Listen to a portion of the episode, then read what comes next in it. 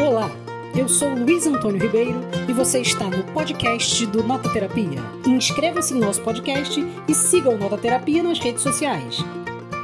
Olá, amigos e amigas Nota Terapia. Estamos ao vivo aqui mais um sábado para mais um papo de livro em ritmo de festa. É que vocês não viram como a gente fez aqui a introdução, todo mundo dançando antes de começarmos. Estamos aqui num sábado maravilhoso de feriado com Luísa Bertrame, diretamente da Terra da Garoa, a editora do Nota Terapia, Pedro Henrique Miller na sua versão chapéu e Bianca Petter com o seu sempre fundo maravilhoso de flores vermelhas num céu imenso azul. E aqui eu, Luiz Ribeiro, editor do Nota Terapia, para conduzir essa conversa literária. E hoje o nosso tema é Chimamanda Ngozi Adichie, a grande escritora nigeriana maravilhosa. Vamos falar desse livro aqui, um livro de contos chamado No Seu pescoço. E a gente já deixa a pergunta para você que está aí. Você já leu algum livro da Chimamanda Adichie? Se você já leu, compartilha com a gente qual que você leu, quais foram as suas impressões, o que você achou, amou, não amou. Deixa aí para a gente conversar um pouco, trocar nossas opiniões e aproveita, já deixa a curtida no vídeo, aquele likezinho maneiro, é só um clique. Você não vai gastar muito do seu tempo, você não vai perder forças. Os ATPs que te dão energias para manter sua vida não vão se esgotar. Então deixa aquele likezinho que o Facebook e o YouTube acham que a gente é melhor do que é e espalha nosso conteúdo para mais gente. Não é mesmo? Quando eu faço essas introduções imensas, eu vejo que a cara de vocês fica só assim, ó, o que, o, o que vem dele dessa vez? É, imaginando que eu vou inventar alguma coisa muito doida, mas não vou. E aí, para fazer aquele apanhado inicial, que a gente sempre gosta de fazer, para que nossos espectadores, nossos amigos nototerapeicos do nosso papo de livro possam estar engajados com a gente na nossa conversa, eu quero perguntar, começando com a Bianca, sobre os outros livros da Chimamanda, o que, que você leu dela, o que, que você pode dizer, o que, que você achou dos outros livros que não no seu pescoço, para as pessoas poderem, sei lá, começar a mergulhar nessa literatura e nosso papo de hoje. É, a Chimamanda, ela é muito boa autora, né? Tipo, ela é muito boa escritora. Eu tava pensando em, em que seriam adjetivos para ela e eu só consegui pensar nisso. Ela é uma contadora de histórias muito boa, assim. eu acho que quando uma pessoa acaba mergulhando na obra dela, você fica com vontade de ler meio que tudo dela, né? E ela ficou muito famosa nos últimos anos por conta da, do ativismo feminista dela, né? Ela teve várias falas é, que viraram livros depois. É, uma das falas dela até virou trecho de música do Beyoncé, né? Então tem toda é, essa questão. Conheci, é... Eu conheci a Chimamanda pela música da Beyoncé, confesso. É, então. Lá, lá naquela época do Flawless. Sim, do Flawless. Pois é, isso eu, eu, acho isso muito incrível. Porque, assim, é interessante, porque eu lembro que quando eu li a Chimamanda pela primeira vez, eu, eu também conheci ela por conta disso. Eu conheci ela pela, por, por aquela palestra TED, O Perigo da História, da história Única, né? Que aí virou o livro e tal. Né? Que virou, é, exatamente. E eu acho isso muito interessante, porque, é, querendo ou não, assim, né, talvez a gente tenha um pouco de dificuldade de achar, quando você está começando na literatura, assim, autores jovens, é, leitores jovens, de falar assim, qual é um autor contemporâneo que é bom e que fale de coisas que realmente são contemporâneas, assim, né, que coisas que talvez a gente não poderia falar em um outro momento. E aí a Chimamanda é uma dessas, né, então, por exemplo, o livro dela, Americana, né, que eu acho que deve falar Americaná, enfim, fica aí a dúvida da pronúncia. Ele é um livro que fala sobre essa contemporaneidade, né? Então é, um, é, é uma menina e um, um, casal de, de jovens, assim, namorados e tal, da Nigéria, universitários, que precisam, vai cada um para um lado do mundo para para estudar, basicamente, porque a Nigéria está sob uma ditadura, greve após greve, e a, a personagem da Efemelu, ela vai para os Estados Unidos, o namorado dela, o Obinze, vai para pro Reino Unido. Então é, é, um romance que vai, ela tem, aí ela cria um blog, né, para falar da experiência dela como nigeriana nos Estados Unidos e o que, que, é o racismo, né, nos Estados Unidos. Ela, ela se descobrir negra é, nos Estados Unidos, né, a, a, negritude como uma coisa negativa, porque não era algo que ela vivenciava na Nigéria, enfim. E, e tem umas entradas de blog que estão no livro. É um livro muito bom, assim. Ele é ele tem uma pegada muito assim bem contemporânea mesmo e acho que ela tem um pouco esse frescor assim todos os livros dela e é, é muito bom, assim, ela é uma autora muito boa. essa, essa é uma questão, né? Perfeito, perfeito. Eu li um, o livro dela agora, que eu comprei, tem alguns meses, né? Deve ter uns três, quatro meses, que é esse aqui, que é o Notas sobre o Luto. Ah, e aí eu acho que, é, que, a, que a Bianca falou perfeito. Ela se tornou uma autora que, que se espalhou, ela se tornou pop, né? O, é. E pop no melhor sentido da palavra, pop nesse, aqui não tem nenhum tipo de crítica, porque ela passou a ser muito lida, passou a ser espalhada e passou a, a, a ecoar em novas gerações, o que é bastante curioso uh, quando a gente pensa em termos de literatura e em literatura africana, né? em literatura decolonial, com, com, com esse discurso uh, tentando questionar o colonialismo, né? E aí ela acabou sendo um múltiplo. Diz, é, é, é, porque eu acho que isso, é, eu acho que talvez ela tenha se tornado tão popular porque ela escreve de um jeito muito acessível. Ela está discutindo questões teóricas muito relevantes no, nos textos dela, mas ela não está fazendo isso de uma maneira fechada como a academia faz, né? Ela discute gênero e raça, e acho que, como a, como a Bianca falou, como ela é uma excelente contadora de histórias, né? A, mesmo essas discussões complexas e, e, e, mais teóricas, elas aparecem no texto dela com uma leveza, né? Com, não uma leveza do tema, né? Que não são temas leves, né? Desigualdade de gênero e desigualdade racial, mas uma leveza do, do modo como ela aborda, né? Isso se, se, se entremeia na história toda e acho que isso ajuda ela a ficar mais pop também, né? É perfeito. Teve uma, teve uma entrevista dela agora no, no Roda Viva, recentemente, né? Que é, é maravilhosa mas é maravilhosa mesmo, é daquelas assim que eu revi para antes aqui da, da, do, do, nosso papo, porque ela é, é muito interessante como ela fala com muita, ela fala muito bem, é uma coisa assim linda, e ela fala de, com muita clareza. Então eu acho que isso também está nos textos dela. E ela fala também sobre a, a relação entre academia, porque ela é filha de dois professores né, acadêmicos, e ela é de, um, de uma região universitária né, da Nigéria, de, de, uma, de uma cidade universitária, aí ela vai aos Estados Unidos, enfim, acho que ela tem uma relação com a academia e com os estudos feministas muito forte, mas eu acho que, acima de tudo, ela diz que ela se reconhece como uma contadora de histórias, como uma escritora de ficção. E eu, particularmente, apesar de gostar dos textos dela e das palestras, achar que são muito boas, ela fala muito bem, mas eu acho que é, os temas, quando aparecem na ficção, parece que é onde ela realmente está num território que ela, que ela se movimenta com muito mais. Como é que eu posso dizer? Mas com. com, com é, é muito convidativo. Você parece que, que chega nesses temas de uma forma muito mais de dentro, né? Assim, fica, fica com menos distância do que quando, quando é um texto mais teórico, um texto mais acadêmico. E eu acho que é, é o interesse dela, talvez, também.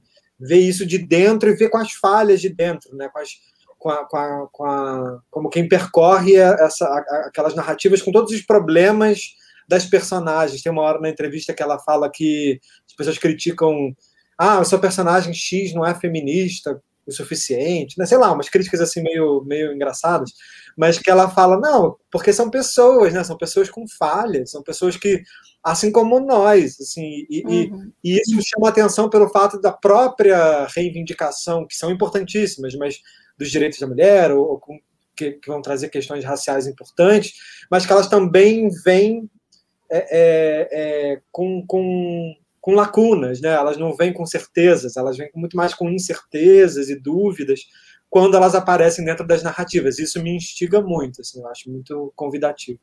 Eu acho perfeito essa sua Isso. colocação, Pedro. E, e, o fato dela ser uma boa contadora de histórias me parece que que, que a, puxa esse interesse para que ela sempre diga um pouco mais, né? É Sim. como se a gente, se a gente quisesse que, que a pessoa que conta bem histórias sempre falasse mais, sendo é. que os contos já os contos e, os romances já são bastante, eles já dizem muito, eles, eles já são bastante complexos. E eu acho ela econômica, assim, no melhor sentido. Eu acho que ela tem, tem, inclusive num dos contos, ela termina dizendo, acho que é no seu pescoço, né, justamente o que dá título, mas ela termina dizendo que é, é, ou, ou sei lá, um, agora não me lembro, mas que ela fala, ele podia ter romanceado essa, a, a, ela tá falando do irmão e, e é no Cela 1. É no Cela 1. Que ela termina dizendo que é, é, ele podia ter transformado tudo isso num drama elegante, mas ele não fez isso. E eu acho que ela faz isso. Eu acho que uhum. ela podia é, é, florear as coisas, mas ela não floreia, no melhor sentido. Então eu acho que fica direto. É uma contadora de histórias também que vai um pouco direto ao ponto e é, e é ela não adjetiva tanto, ela, ela, ela é econômica e, e, e precisa, né? Eu acho isso muito bonito. Do, do em relação a essa característica né, de boa contadora de histórias, né? É, e o que eu vou falar aqui não é de nenhuma forma uma tentativa de, de, de mapear a literatura nigeriana, porque eu conheço a Chimamanda e a Bushia Mecheta, que é uma outra escritora muito incrível também. Sim. Mas é, quando eu escrevi sobre o, o, livro Cidadã de Segunda Classe, da Bushia Mecheta, que eu adoro, a primeira coisa que eu escrevi no texto sobre esse livro foi que ela é uma excelente contadora de histórias. É. Eu acho que talvez não seja à toa, talvez tenha alguma coisa para a gente pensar a respeito da produção literária nesse contexto. E fico pensando que tem muito a ver, tal, talvez, e que, se eu estiver falando besteira, alguém pode me corrigir, mas com uma, com uma história de uma tradição de oralidade, né, muito comum em, em alguns países, né? Então, acho que isso faz com que a pessoa se torne uma excelente contadora de histórias pela familiaridade com a tradição oral, né? Contar histórias é, é, é, é parte da vida, né? E talvez seja o, o, caminho, e aí complementando o que você está dizendo, mas é, operando uh, de maneira inversa, talvez a gente é que tenha perdido, e aí eu vou lá no narrador do Walter Benjamin, a capacidade narrativa de contar histórias. A gente tá, tem, está sempre preocupado com o estatuto extremamente formal da coisa e a, a, a, forma, a estrutura se impõe, às vezes, sobre a capacidade de contar histórias. E talvez por isso que a gente olhe para algumas literaturas, isso acontece também com a literatura indígena é, e com determinadas literaturas, até com uma espécie de saudade é, ocidental de ouvir histórias. E é por isso que a gente recupera a gente, que eu digo pessoas brancas, né, do Ocidente, do formalismo, é, da, da, das universidades, das academias, é, retoma isso de uma, de uma perspectiva quase nostálgica, né? Como se essa, essa pessoa contemporânea que está escrevendo hoje tivesse dizendo alguma coisa que a gente precisava precisa retomar, que a gente perdeu de alguma maneira. Mas, Mas é aí, é porque... diga, Pedro. Desculpa, eu só ia dizer que é curioso, porque você tocou na questão da forma. Eu acho que é curioso porque ela faz as duas coisas. Eu acho que tem a, a história, a, o prazer do relato, o prazer do texto, para usar também o Barthes, prazer do relato, né, esse prazer xerazadiano, mas eu acho que também tem, aí eu acho que também tem um jogo com a forma, o, o, no seu pescoço é o maior exemplo disso, porque são os contos porque cada conto tem um pouco de um jogo com a forma. Tem, tem o, o, próprio conto no seu pescoço, que você vai falar, Luiz, que é o conto título, que é um conto que ela narra todo em segunda pessoa. Ela bota você como o protagonista, né? Ela, a, a, a, protagonista do conto ela é, é você. Então ela fala: você foi, você fez isso, você pensou isso. Você... Então tem um jogo também formal de como contar essa história, que também não está só na, no que é esse relato e o que é muito bom, é muito forte, às vezes é muito doloroso, mas é também um, um passeio pelas formas de narrar também, que eu também acho super é, complexo e contemporâneo, enfim. E... Sim, e aí, só antecipando uma característica que eu ia falar, e eu acho que complementa totalmente isso que você está dizendo, porque eu acho que esse é o principal gesto é, de processo de, de decolonialidade da escrita dela que é a utilização das formas que, que, que o Ocidente utiliza para fazer histórias, mas sem um submetimento absoluto a isso, sabe? É um jogo, é, é uma movimentação dentro desse, desse, desse estilo, desse gênero. Então, eu acho que quando ela atravessa, porque quase todos os contos têm esse atravessamento entre, entre o pensamento nigeriano e o, e o pensamento americano, né? É. Ela, ela não tá, eu acho que, e aí eu já estou me antecipando, mas eu vou retomar depois, porque está nas minhas notas, senão eu vou perder meu, meu raciocínio. Eu acho que quando ela faz esse atravessamento, ela não faz isso sem levar em conta não uma tentativa de desfazer o, o, a colonialidade, porque ela é impossível, mas uma tentativa é, de, de não se submeter a ela.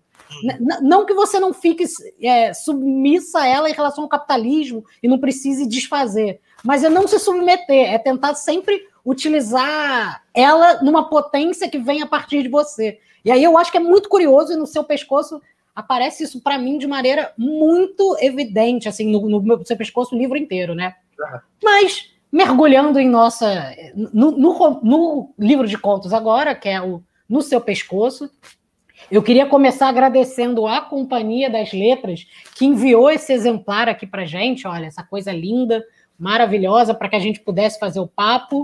Tem, eu adorei essa capinha aqui de dentro, olha, que é uma belezura, que eu acho que é um detalhezinho mas que faz toda a diferença, né? Uh, um gesto. Então, assim, muito obrigada, Companhia das Letras, pelo envio do livro. Estou tratando muito bem, acabei de ler hoje, amamos e espero, esperamos que possamos fazer uma parceria uh, boa em que a gente possa trocar livros informações e literatura, né? Que eu acho que esse é o nosso objetivo. Para começar, eu acho que, eu, que a gente, eu, eu, escolhi esse conto, escolhemos esse conto, que é o conto que a Bianca leu, que chama A Historiadora Obstinada. E aí é interessante porque tá em questão todas essas coisas que a gente discutiu agora, mas a partir da visão e da concepção de uma historiadora obstinada. E aí, Bianca, eu já quero fazer uma pergunta para você aquela pergunta que eu sempre gosto de ficar olhando sua cara. Você acha que a Shima manda bem? A Shima manda bem. Sou obrigada a concordar, Luiz. Sou, sou obrigada a responder com o seu, o seu trocadilho dessa vez e não só você cara de paisagem. Mas é... é... Pois é. Então, o historiador obstinado é o último conto, né, do, do livro do No Seu Pescoço. Mas é, eu achei tão interessante porque eu acabei escolhendo ele pelo título e pela sinopse curtinha e eu não sabia no que, o que estava a vir, assim. é, e é muito, é muito bom essa tomada de surpresa, né? Porque eu também foi o primeiro conto que eu li do livro, depois eu fui lendo os contos que vocês vão falar, e eu falei, gente, que loucura.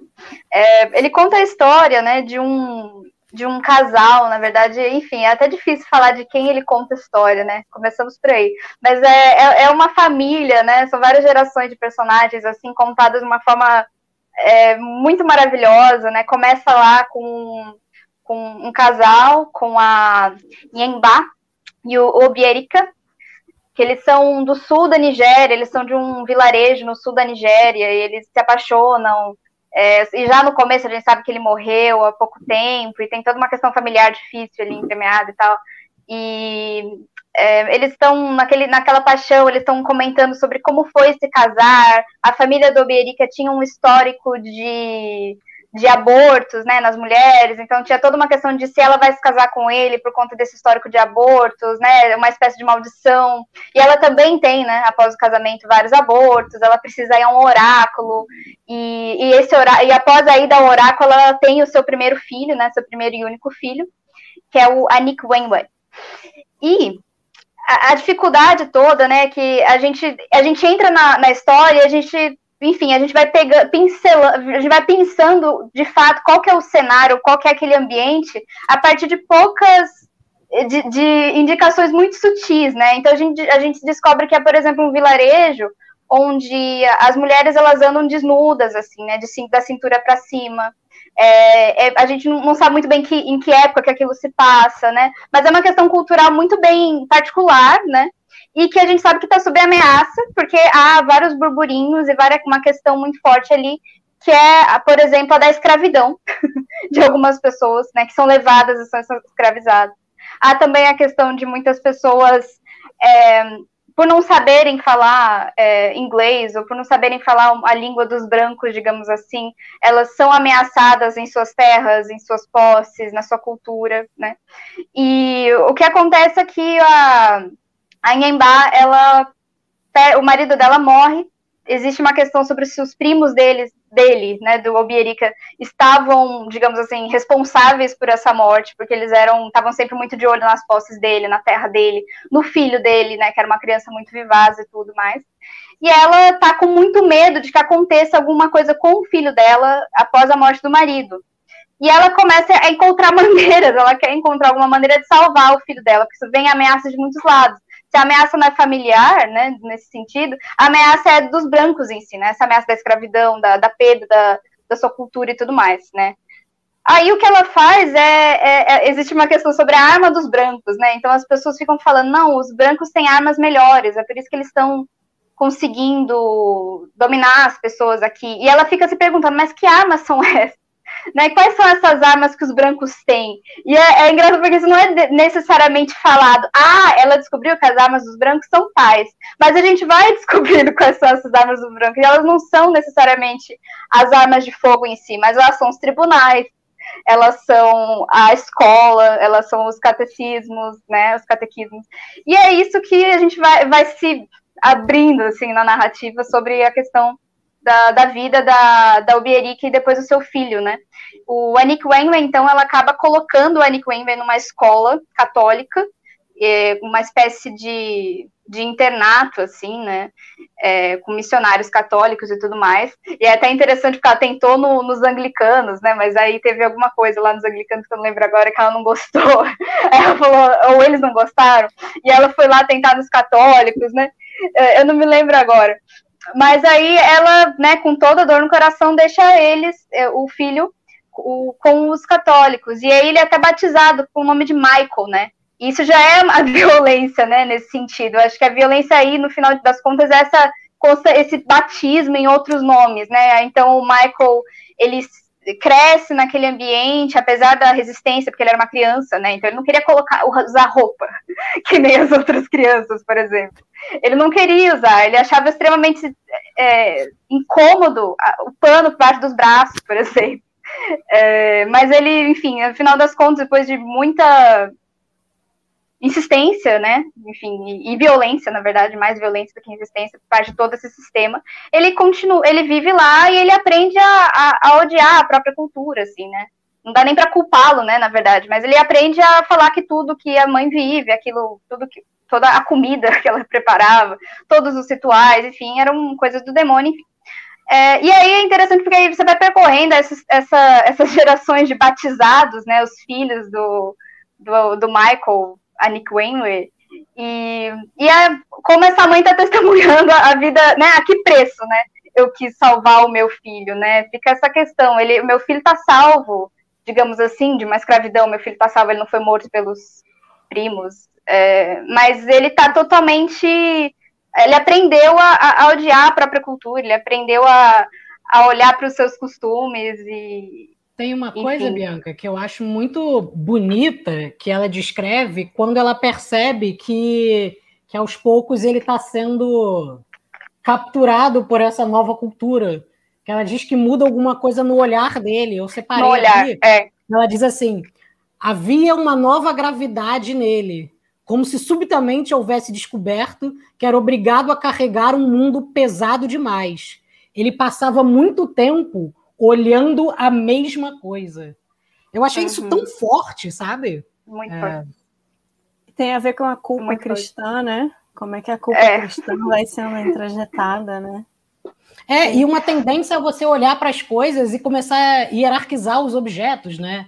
É, é, é uhum. é, como a gente ensina as crianças hoje que ela tem que pegar um brinquedo e desfazer, porque tem que olhar o, o maquinário dele por dentro, é, ao, ao, invés de ter uma relação uma, uma, um outro tipo de relação com as coisas, né? É, é uma relação sempre voltada para um dentro, né? Que, que, é, que é uma relação que, que, que a cristandade vai colocar, que você vai ter aquela alma interior que se projeta no mundo, ao contrário de, de almas que se manifestam, de formas de vida que se manifestam de formas distintas, né? Acaba vendo esse choque. E também tem um personagem muito uhum. interessante, Bianca, que é a da esposa dele, né?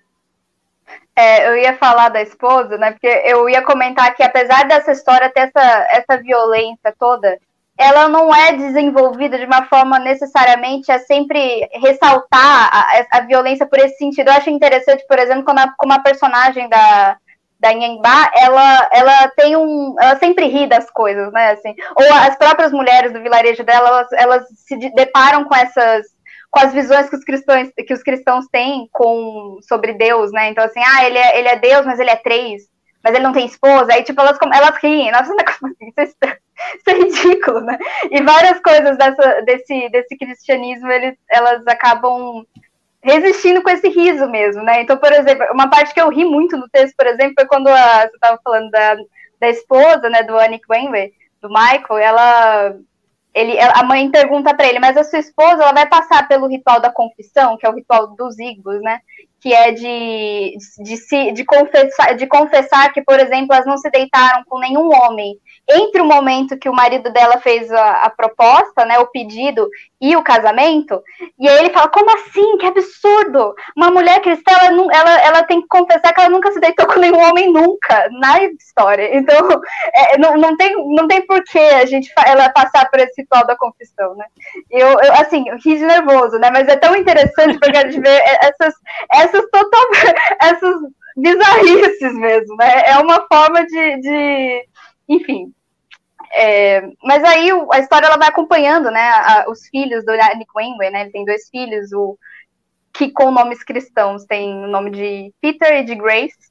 Apesar dela, dela da mãe secretamente dar um nome é, africano para eles, um nome Igbo para os dois, né? Então ela tenta é, ela, ela, ainda te, ela ainda chama, né, mesmo que não na frente do filho, esses, os seus netos de é, Afemilma, é, Afamefuma, e o outro eu me esqueci agora.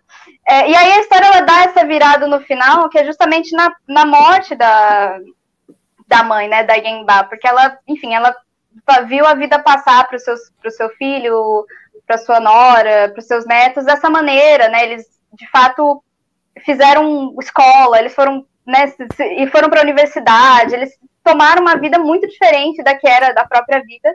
Mas a virada está justamente na, na, quem é a tal da historiadora obstinada, né? Que é a neta dela, uh, a Grace, que ela faz uma releitura da sua própria vida, assim, né? Ela tem uma questão de que a gente descobre só no final, né? É, uma, é maravilhoso como ela desenvolve isso, que é tipo nas três, duas últimas páginas do livro, que ela fala como o tempo todo a Grace, a neta da Nhemba, já não estava comprando aquela história única, né? Que a própria que a Chimamanda fala na palestra dela, né? A história única que é eu, e tem um trecho que parece diretamente tirado daquela palestra. Eu até a ler agora.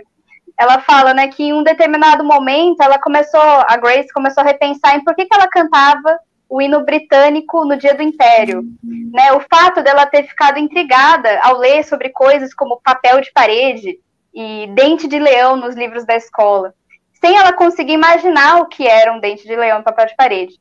Ou ela começou a repensar a dificuldade que ela tivera com problemas de aritmética que tinham a ver com misturas, pois ela não sabia o que era café, nem sabia o que era chicória e nem por que tinham que ser misturados. Foi Grace quem começou a repensar tudo o que seu pai havia aprendido e então correu para casa para vê-lo, ele que já tinha os olhos molhados de velhos. é, e ela vai então ela, no final das contas, a gente descobre que a Grace, ela se tornou uma historiadora, né? Ela decidiu se tornar uma historiadora e ela escreveu um livro sobre chamado Pacificando com Balas, uma história recuperada do sul da Nigéria. Mas assim, eu não vou, eu, eu poderia ler esses dois últimos trechos inteiros, assim, mas eu acho que fica aí o convite, porque é, é, é vale pelo conto inteiro, assim, é lindíssimo esse final. É... E essa coisa, coisa, da legal... história única. Desculpa, pode falar, Lu. Não, imagina. Essa coisa da história única me parece que é algo que atravessa mesmo toda a produção dela, né? Acho que muitos dos contos e, e realmente é, muito da produção dela tem a ver com essa com esse enfrentamento político de, de questionar a construção de uma história única, né?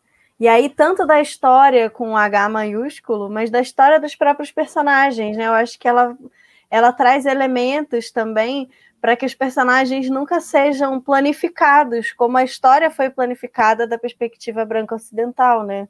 E eu acho isso muito legal no, nos textos dela. E eu acho interessante desse conto porque é, me parece que a Grace, a última filha, ela meio que, que, que são duas pontas com a mãe também, com a avó, no caso, né? Elas são duas pontas com a mãe, porque a avó lá atrás era uma espécie de historiadora de, de um determinado mundo porque ela carregava consigo as histórias e os conceitos e as filosofias de um determinado mundo, e a neta, a partir de um caminho completamente diferente, para uma trajetória completamente uh, outra, né? Depois dessa passagem no meio dessa geração que foi cristianizada de alguma maneira, retoma a, aquele papel que a avó tinha lá atrás, a partir de uma outra perspectiva, agora completamente contemporânea, e que mostra que nessa questão da história única, é possível fazer as duas coisas. É possível você estar tá conectada com o mundo contemporâneo a partir de uma perspectiva que também ande ao lado com uma perspectiva que, que considere o que tem o Ocidente, e não necessariamente você precisa desfazer as suas. É, a, a sua história, a sua ancestralidade e tudo aquilo que te dá significado para você estar tá conectado, para você está conectado ao mundo contemporâneo. Então, junta duas pontas, uma contemporânea e uma ancestral, de um pensamento que precisa permanecer vivo, né? De histórias que precisam ser contadas. Sim, tem, uma, tem um trecho tão bonito que ela, assim, é um trecho que é só, é só citado, mas nesse todo esse encadeamento final do texto em que é, o narrador vai para a história da Grace, né? Porque a Grace ela, ela, ela é mencionada, assim, e aí é no final que entra o que, que a Grace estava fazendo esse tempo todo, né? Aqui a gente não teve acesso porque a gente estava acompanhando a história da Inhembá, né? E aí ela fala sobre como a Grace, eu, eu não sei porque eu quis é, selecionar isso, mas acho que era porque alguma coisa que vocês falaram no começo me fez lembrar esse trecho. Que a irmã Maureen, né, que era uma professora que a Grace tinha no colégio, falou que, é, a, que a Grace não podia se referir ao chamada e resposta, que é uma espécie de é, jogral musical, assim, é uma, é, é uma arte nigeriana mesmo, assim, que junta um pouco de música e poesia, que a irmã Maureen falou que ela não poderia chamar de poesia. Você não pode chamar isso de poesia, né?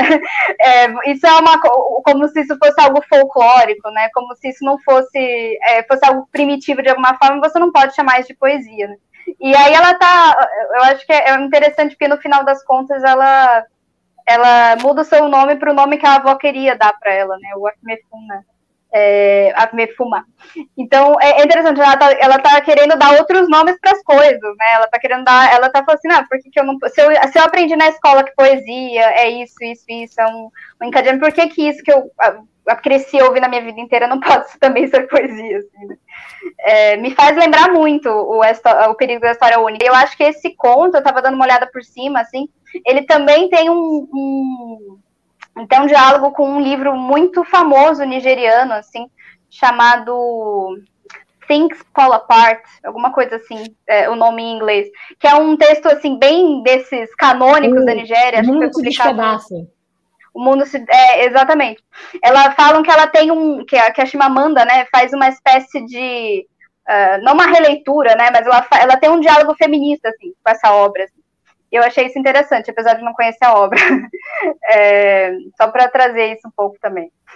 Perfeito, Bianca. Olha, já temos comentários aqui. O Emerson Cruz e suas ideias. Então, assim, temos várias pessoas na figura do Emerson porque ideias sempre são boas, disse: Chimamanda é uma sumidade. Gosto do fato de ela se dedicar exclusivamente à literatura. Isso é um fato muito interessante de ser ressaltado, né? E aí a gente coloca de novo aquela discussão, né? Por que, ela precisa falar tanto uh, por fora da literatura? Porque se ela quer se dedicar exclusivamente à literatura, ela tem que viver de palestras, ela tem que dar muitas entrevistas, mas é o lado, o, o lado, o outro lado de quem quer se dedicar exclusivamente à literatura e que é uma coisa que eu acho que escritores deveriam fazer. Afinal, é uma profissão. O Elinho disse: Chimamanda Ngozi Adichie, grande escritora e um coraçãozinho que vem com uma fitinha, o que é um coraçãozinho melhor que os outros. E agora vamos passar para mais um conto,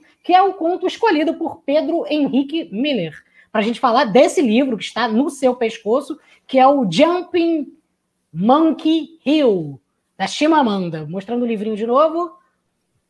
À vontade, Pedro. É, o Jumping Monkey Hill é um. Eu gosto muito desse conto. É, eu gosto de todos, né, do livro, mas o é esse é maravilhoso é um, esse conto. É maravilhoso. Eu acho ele e acho que principalmente para uma pessoa que está. Eu acho esse livro muito bom para começar a ler também a Chimamanda, porque eu acho que vários contos ela vai é, é de, é, tocar em questões ou temas ou situações em que em romances ela ela desenvolve com mais fôlego, né? Mas aqui você tem um pouco de e todos os contos são realmente muito bons assim. Esse eu acho muito interessante porque ela é, ela bota é, algumas questões que eu acho que também estão presentes em outros contos, mas que é ele é meio metalinguístico, né? Ele vai falar sobre o ato de escrever e ele vai botar os escritores de países africanos convivendo numa, num mesmo, numa mesma situação, num evento. É, Jumping Monkey Hill é o nome desse resort que a protagonista desse conto é convidada a, a ir. É, e já começa, é, é, é, um, é um resort com esse nome horrível, é, é, é, o Vale do Macaco que Pula, por saltitante. É, é, um resort que fica perto da cidade do Cabo, né, na África do Sul. E aí esse, esse cara, é chamado Edward, né, no conto, ele é um, ele é um pesquisador é, de literatura dos países africanos, só que ele é inglês, e ele, ele a esposa dele estão organizando esse evento, que é, é subsidiado, financiado por instituições britânicas, para poder juntar escritores, cada um, um de cada país é, é, africano, para fazer um workshop. Esse workshop é comandado por esse Edward, mas o Edward é, é ele, ele elege um dos escritores, um escritor de Uganda, da, da Uganda, pra, porque é o escritor mais premiado. E aí ele chama esse escritor da Uganda para ser meio que o líder, o líder do, do, do, dos outros escritores, quem vai comandar um pouco o workshop.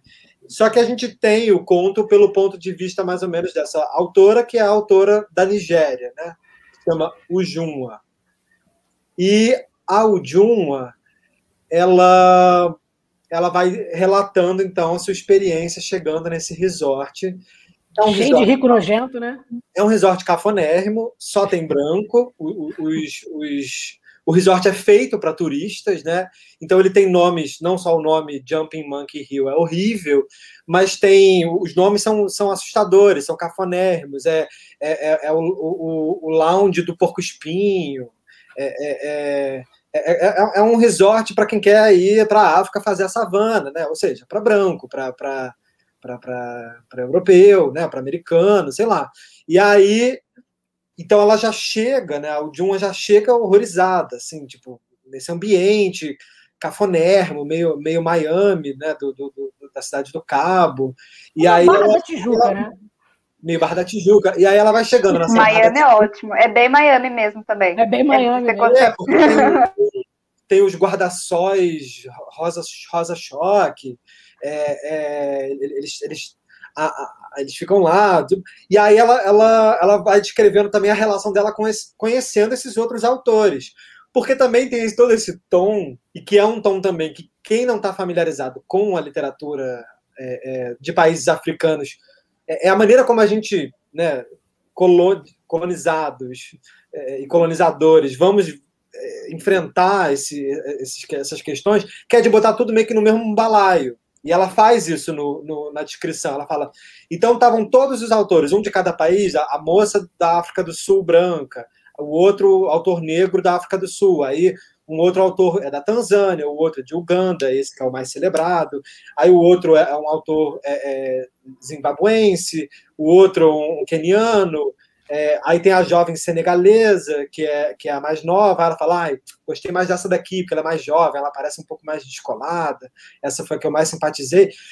Mas tem essa coisa de parecer que o, o, o Edward, que é o pesquisador, é, é a sumidade é, é, europeia, nosso, trata tudo de uma forma muito colonialista, bota todo mundo junto, fala assim, conversem aí sobre literatura africana, e ele é a autoridade que meio que vai avaliar também esses... Ah, por que, que eles estão lá? Né? Eles precisam produzir contos.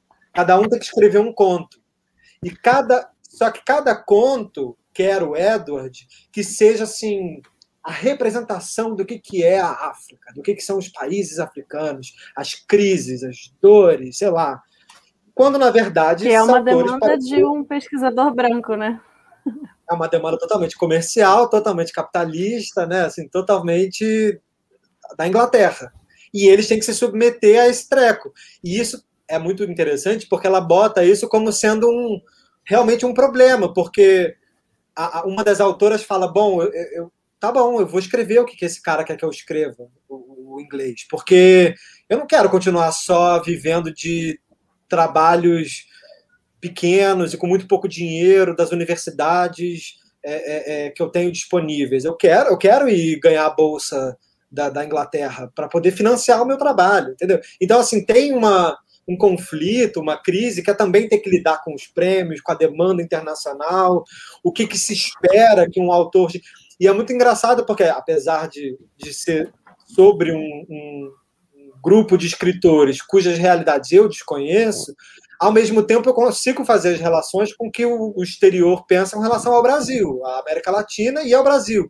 Que quando, por exemplo, um autor brasileiro vai escrever lá fora, espera-se que o autor brasileiro escreva sobre as favelas, sobre a, a, a, o Nordeste, sobre sei lá o quê, sobre a questão X, sobre a questão Y. E aí, quando você pega um autor, por exemplo, tipo, sei lá, o Bernardo Carvalho, que vai escrever um sei lá, um romance sobre a Mongólia, todo mundo fica puto. Fala assim: ah, não, como, como assim um brasileiro vai escrever sobre outra coisa? Que não alguma algum mito imaginado é. sobre o que é ser brasileiro. Sobre Cadê alguma... Jorge Amado, amigo? Escreve Jorge Cadê Amado aí.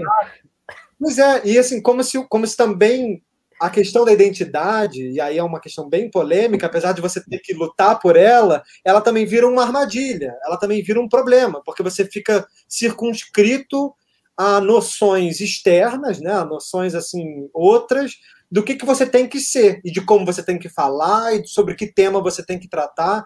E ela vai falando sobre isso. E eles vão lendo, cada um vai lendo o seu conto.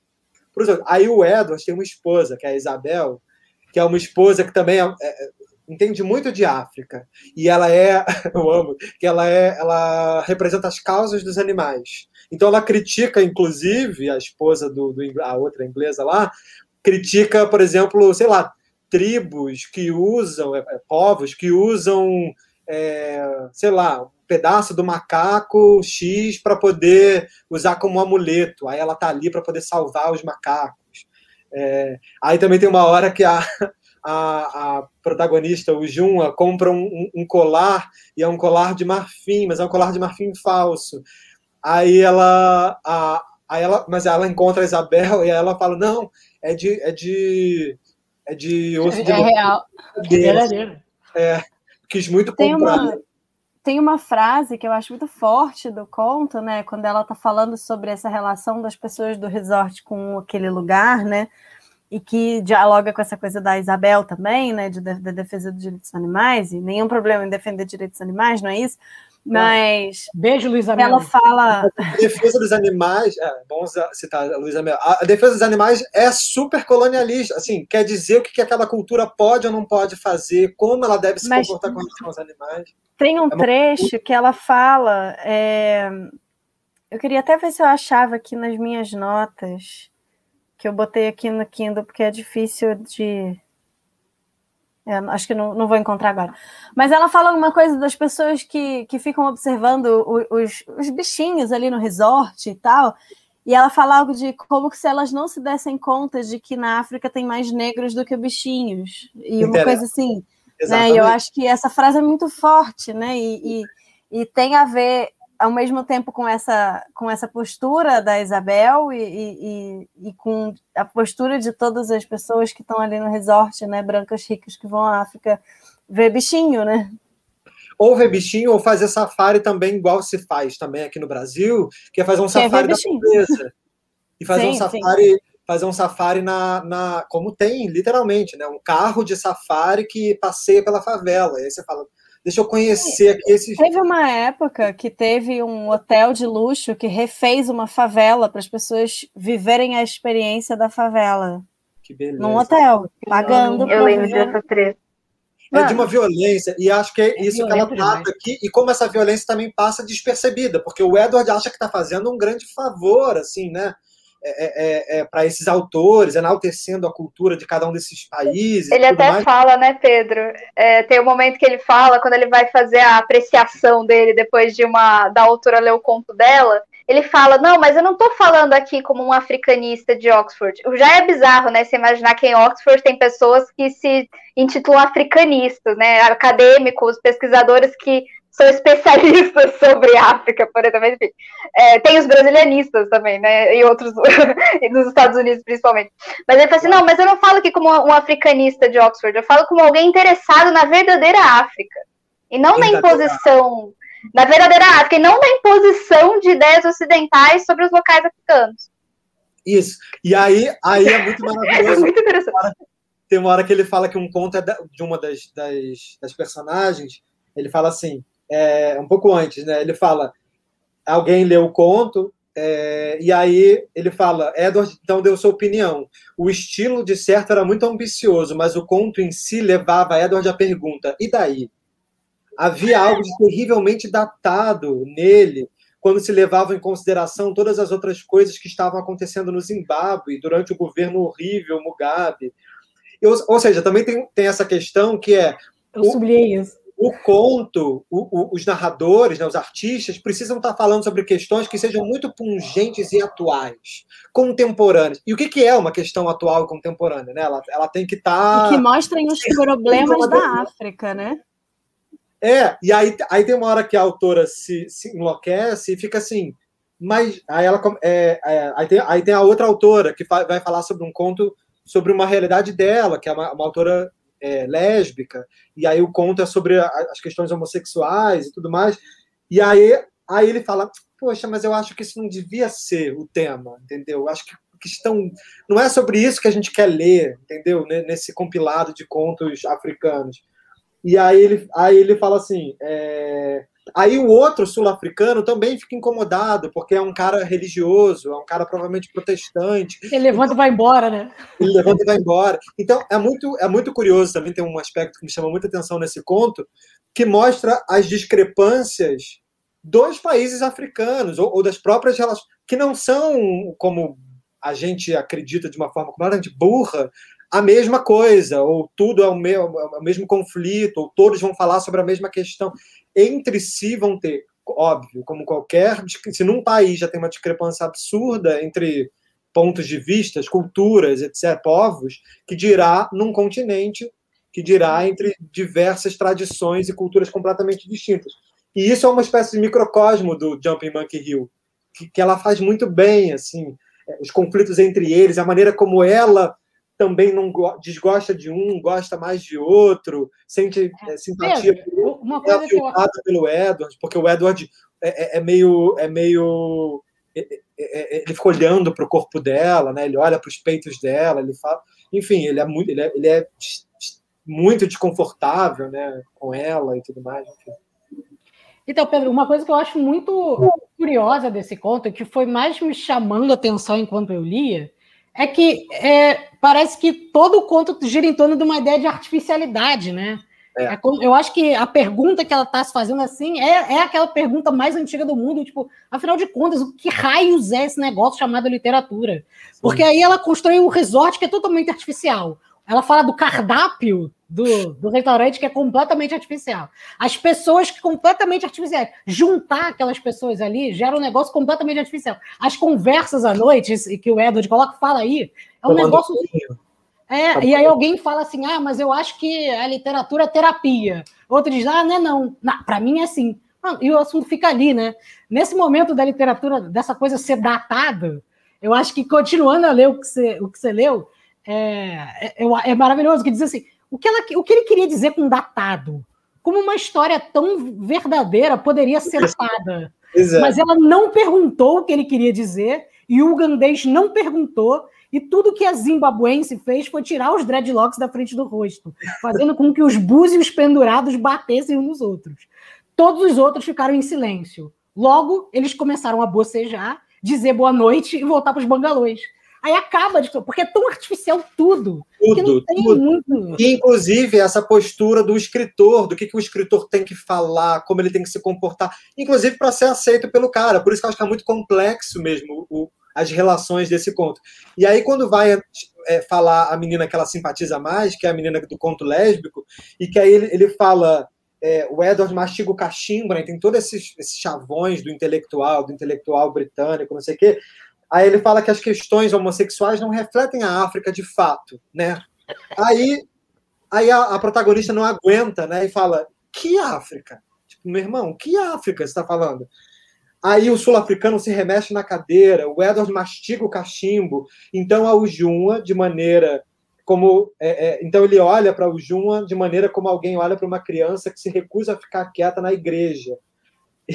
E, aí disse que não falava como um africanista de Oxford, mas como alguém interessado na verdadeira África, aquilo que ele fala. Só que aí é muito bom que a senegalesa explode, eu amo essa parte, e aí ela começa a falar em francês muito rápido, não sei o quê. E aí ela começa a gritar: Eu sou senegalesa, mas eu sou senegalesa, eu sou senegalesa. Como é que você está querendo dizer que, que eu devo ou não devo escrever? Eu sou, da, eu sou do meu país, filho da puta. É muito bom, assim, tem uns, uns arrobos agressivos, explosivos, é. que são fundamentais, assim, mostra que as pessoas também estão estão ali para debater, para discutir, e estão vivas. Eu acho um conto maravilhoso. E no finalzinho, Pedro, só para você comentar rapidinho, quando ele acusa é, o conto de ser ideológico, né? Não, mas esse aí é ideológico. que ele fala, que ele vai e fala para a pessoa assim: é, nunca é exatamente assim na vida real, não é? As mulheres nunca são vítimas dessa maneira tão grosseira. E certamente não na Nigéria. A Nigéria tem mulheres em posições de poder. A ministra do gabinete é mulher. O conto inteiro não é plausível. Isso é, é literatura é ideológica, bom. não é uma história real sobre gente de verdade. E aí ele definiu, né? Não, isso aí, isso aqui é a história dela, né? É, porque ele sabe que é, é basicamente. E esse uma... final é maravilhoso. Eu acho assim, eu acho estupendo como ela junta uh, a ficção com a ficção da ficção, né? É muito uhum. Parece tipo. É, é, um, é um Inception, né? E eu acho que quando o Pedro falou sobre essa uma espécie de miniaturização que ela faz, eu acho que ela opera isso em vários níveis, até ela implodir isso no, de uma maneira sensacional no final e misturar tá tudo de um jeito maravilhoso, né? Sim. Sim, sim. Olha, olha só. Voltou? O, a Gabriela Guedes comentou assim: o, o herói branco que vai salvar os bárbaros. Séculos passam, isso não muda. Esse é exatamente o personagem Edward desse conto. E esse conto é muito. Só que ele vai voltar e ele vai. O, o, homem branco volta e pergunta: Mas como africano é isso, né? Mas como uhum. africano é você sair do armário para os seus pais em pleno nos anos 2000, né?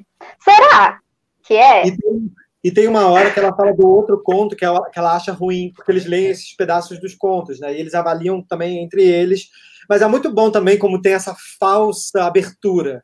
Porque, assim, vamos, vamos debater todos, vamos todos comentar aqui de uma forma muito democrática. Só que não tem nada de democrático, no final das contas, quem vai dizer que pode que não pode é ele, o outro Sim. ugandês, que por sua vez é o premiado na Europa, é também quem vai dizer como os outros mais ou menos têm que se comportar e escrever. Então, assim, é esse falso acordo que também não pode haver, não pode haver dissenso, né? Porque o dissenso não, é muito bem-vindo bem ali.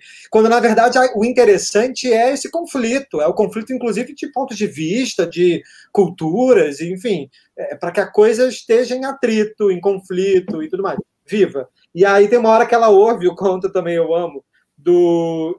Agora não lembro qual é, qual é o autor. Enfim, é, acho que é do keniano. Não. Ah, ela fala, naquela, aí o tanzaniano lê um trecho do conto dele e aí que fala dos assassinatos no Congo, contando os pontos de vista de um miliciano, um homem imbuído de muita violência, lasciva. Aí o Edward disse que aquele conto seria o conto principal, que ele acha que é muito urgente, muito relevante, relata algo novo, ele vê ali uma coisa nova. Aí a Ujun, a protagonista, diz que acha o conto esquisito, não gosta, fala que ele parece uma matéria de jornal, parece uma matéria do The Economist, é, ilustrada por, por Charge, mas aí ela também resolve ficar quieta. Então eu acho, acho bonito, porque ela também fala, bom, achei ruim, parece um artigo, porque esse conto não, não, não, não parece artístico, parece parece uma notícia. Uma not... É, é, porque é isso que você faz com um objeto que você precisa descrever como exótico. Você descreve, você é jornalístico. É, Você é. vai é. dissecar questões é, interessantes a respeito é. dessa coisa exótica, né? Exatamente. Como opinião, né? Você, você, tem que vir como opinião, tem que vir como ideia formada sobre aquele lugar, né? Você já tem um, um é, já está dado. Você trabalha com, com, com, com, quando na verdade o que eu acho que é interessante no, no conto, no, no poema, é uma coisa que você não sabe, né? É apresentar para você uma coisa que você não sabe o que é, nem quem escreve, na verdade. É, é, é uma surpresa, não sei, é um, é um, é buraco, é um, é um uma necessidade, sei lá, é uma falta de. E, e não, e o que ele quer, não. O cara quer certeza, ele quer que o conto diga o que o conto tem que dizer, que ele apresente a forma como eles sabem, o que, que é o contemporâneo. Isso é contemporâneo, isso é a África, né? São certezas.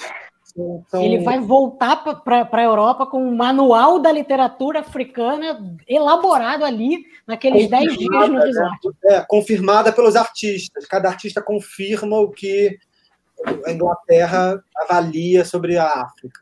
Então, pois é. E olha, agora vamos passar para o nosso terceiro conto. E aí vamos passar para a Luísa, que escolheu um conto para variar, que tem tudo a ver com a experiência de vida dela. Eu acho que Luísa é, é monotemática aqui com o assunto da prisão. Lu, se você cair, a gente vai, vai tocando aqui de alguma maneira, tá? Mas aí vamos com você, que escolheu tá a cela 1. Você está dando umas travadas, mas vamos tentar. Vai. Vou, vou. Se ficar ruim para vocês me ouvirem, vocês me dizem aí. É, pois é, eu li a cela 1, falei, ah, é cela, beleza, quero esse. Foi basicamente isso. É, e a cela 1 é o primeiro conto do livro, né? É o, livro, é o conto que abre o livro, e acho que abre muito bem, é, porque várias das coisas que a gente está tá falando sobre os outros contos e sobre a leitura de mundo da Chimamanda estão estão muito presentes nesse conto, né? Então ele vai contar a história.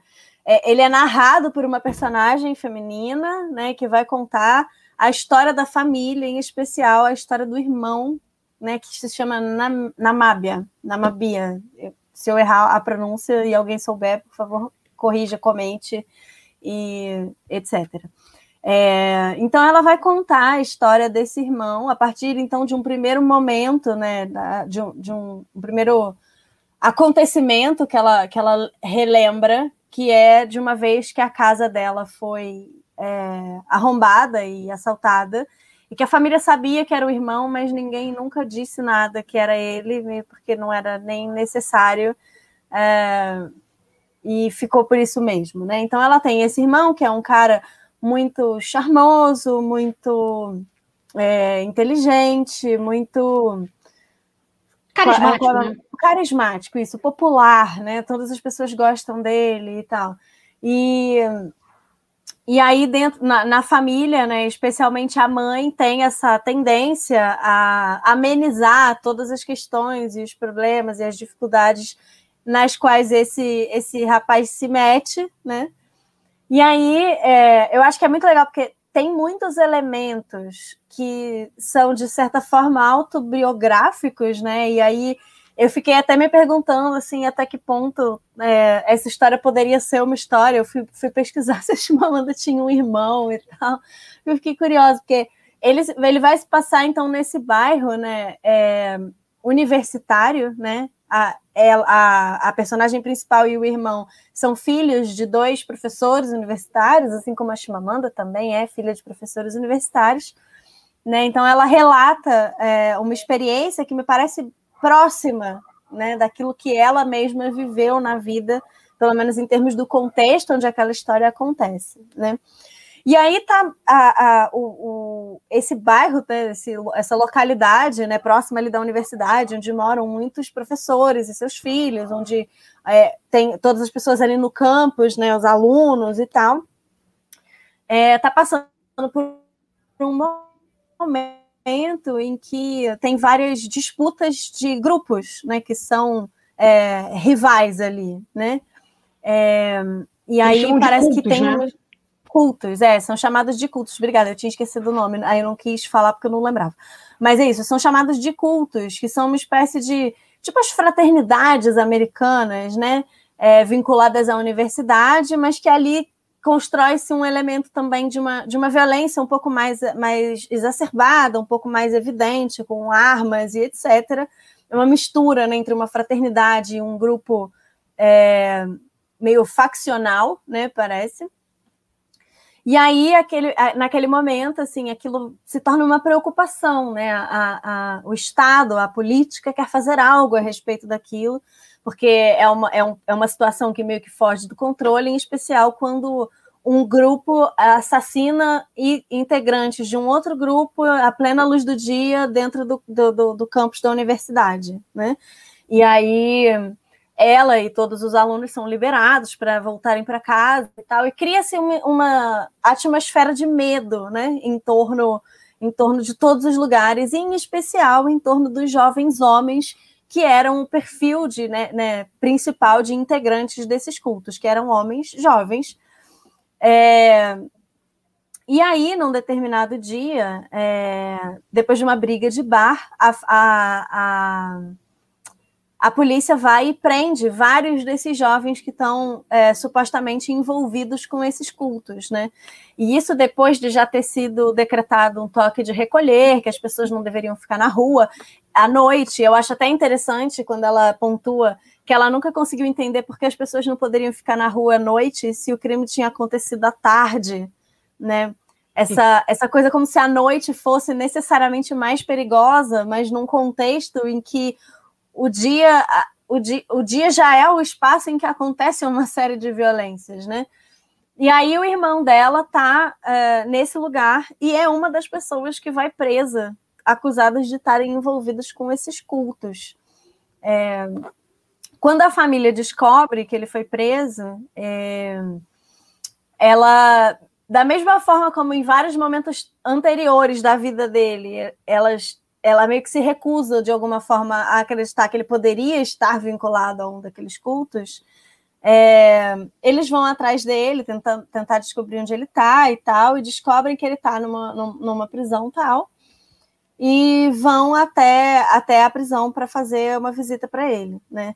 E aí, no primeiro dia que eles chegam para a primeira visita, ele está encantado com o modo de funcionamento das coisas dentro da cela onde ele está né, porque tem um, um, um chefe, né, que é um mediador de todas as questões que acontecem dentro da cela e que as coisas são organizadas. Ele chega até a dizer que se a Nigéria fosse organizada como é organizada a cela, o, o país não teria mais problemas.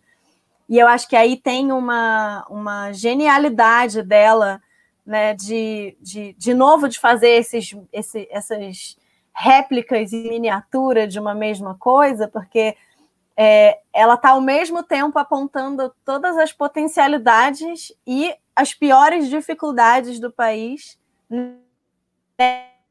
essa fala muito simples né, desse, desse rapaz.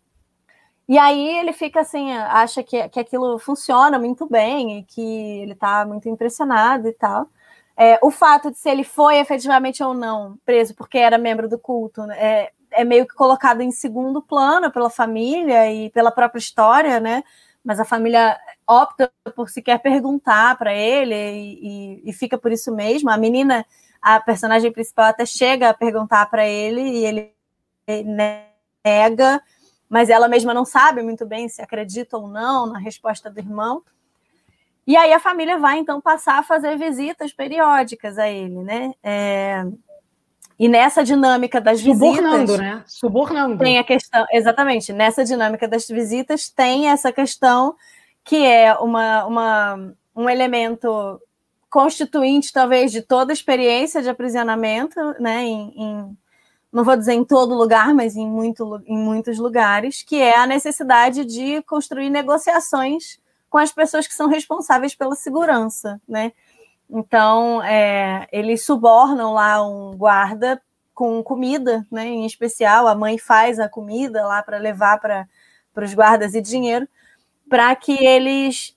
O irmão leva dinheiro. O irmão leva dinheiro. O irmão leva dinheiro. É, ele, ele leva dinheiro. Isso. Uma coisa brabíssima. Sim, sim, que é, uma, que é muito forte é, também esse, esse momento, né? E aí eles conseguem então fazer com que o menino saia da cela para conversar com a família numa espécie de um pátio, assim, quando, quando eles vão visitar através desses subornos, que vai já mostrando a diferença, né, as desigualdades de possibilidades que as pessoas têm para visitar as pessoas que estão presas, né? Então ele tem esse privilégio de vir de uma família de professores universitários que tem condições, que tem carro, né, que tem a, a, a, possibilidade de ir todos os dias visitar e ainda de, através dessa negociação com os funcionários da prisão, ter acesso direto ao filho. Então, eles, eles começam a, a frequentemente visitar o filho e aí, aquela primeira impressão maravilhosa dele sobre a organização e a estrutura relacional que se dá dentro da cela vai se desfazendo. Cada vez mais ela vai se esgarçando e ele vai vendo a construção daquele espaço que, no primeiro momento, ele achava que era de organização e de cada um sabe o seu lugar e o que faz e o que não faz e etc.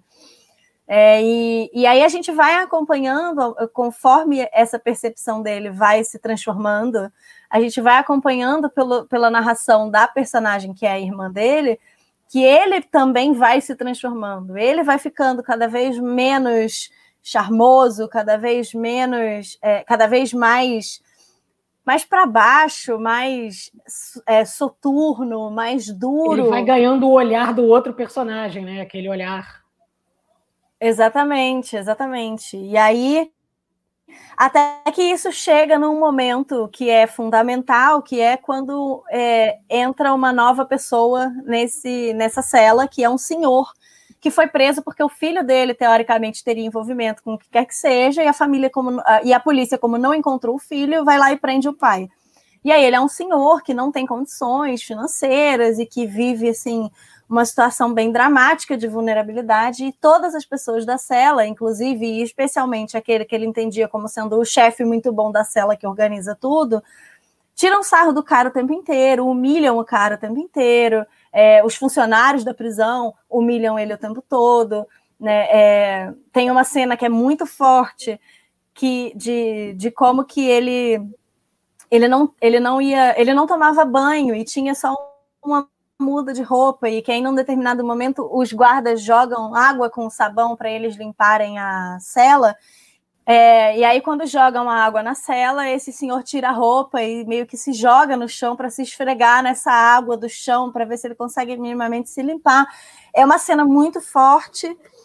E aí, conforme esse senhor vai sendo vítima de uma série de violências, esse o, o Namábia vai ficando cada vez mais nervoso com aquela situação, ele vai ficando cada vez mais para baixo, ele vai ficando cada vez mais é cada vez mais difícil para ele suportar estar tá naquele lugar. E ele leva essas informações para a família e tal. Pede, é, é, o pai dele chega a pedir para um guarda se poderia né, chamar ele também para lá de fora da cela, e ele toma uma resposta invertida, qualquer da tipo, pô, eu estou aqui, podia perder meu emprego para fazer esse favor para você, e você ainda vai me pedir para tirar outra pessoa da cela, que não sei o quê. E aí, é, conforme o tempo vai passando, então, as visitas vão passando, ele vai se sentindo cada vez mais afetado por essa situação dramática desse senhor. E aí, num dia, a família vai visitar é, e, e ele não. E ele ele não está lá mais, né? o filho não está mais lá. Ninguém explica muito bem o que está acontecendo, eles sentem que os olhares das pessoas estão diferentes, eles sentem que as pessoas estão evitando olhar para eles quando eles chegam na, na prisão. E aí é, eles começam a perguntar, a mãe começa a perguntar, né? Onde está meu filho? Onde está meu filho? Achando que o filho tinha morrido, né? E aí depois eles são levados até, onde, até o lugar onde, onde o filho efetivamente estava.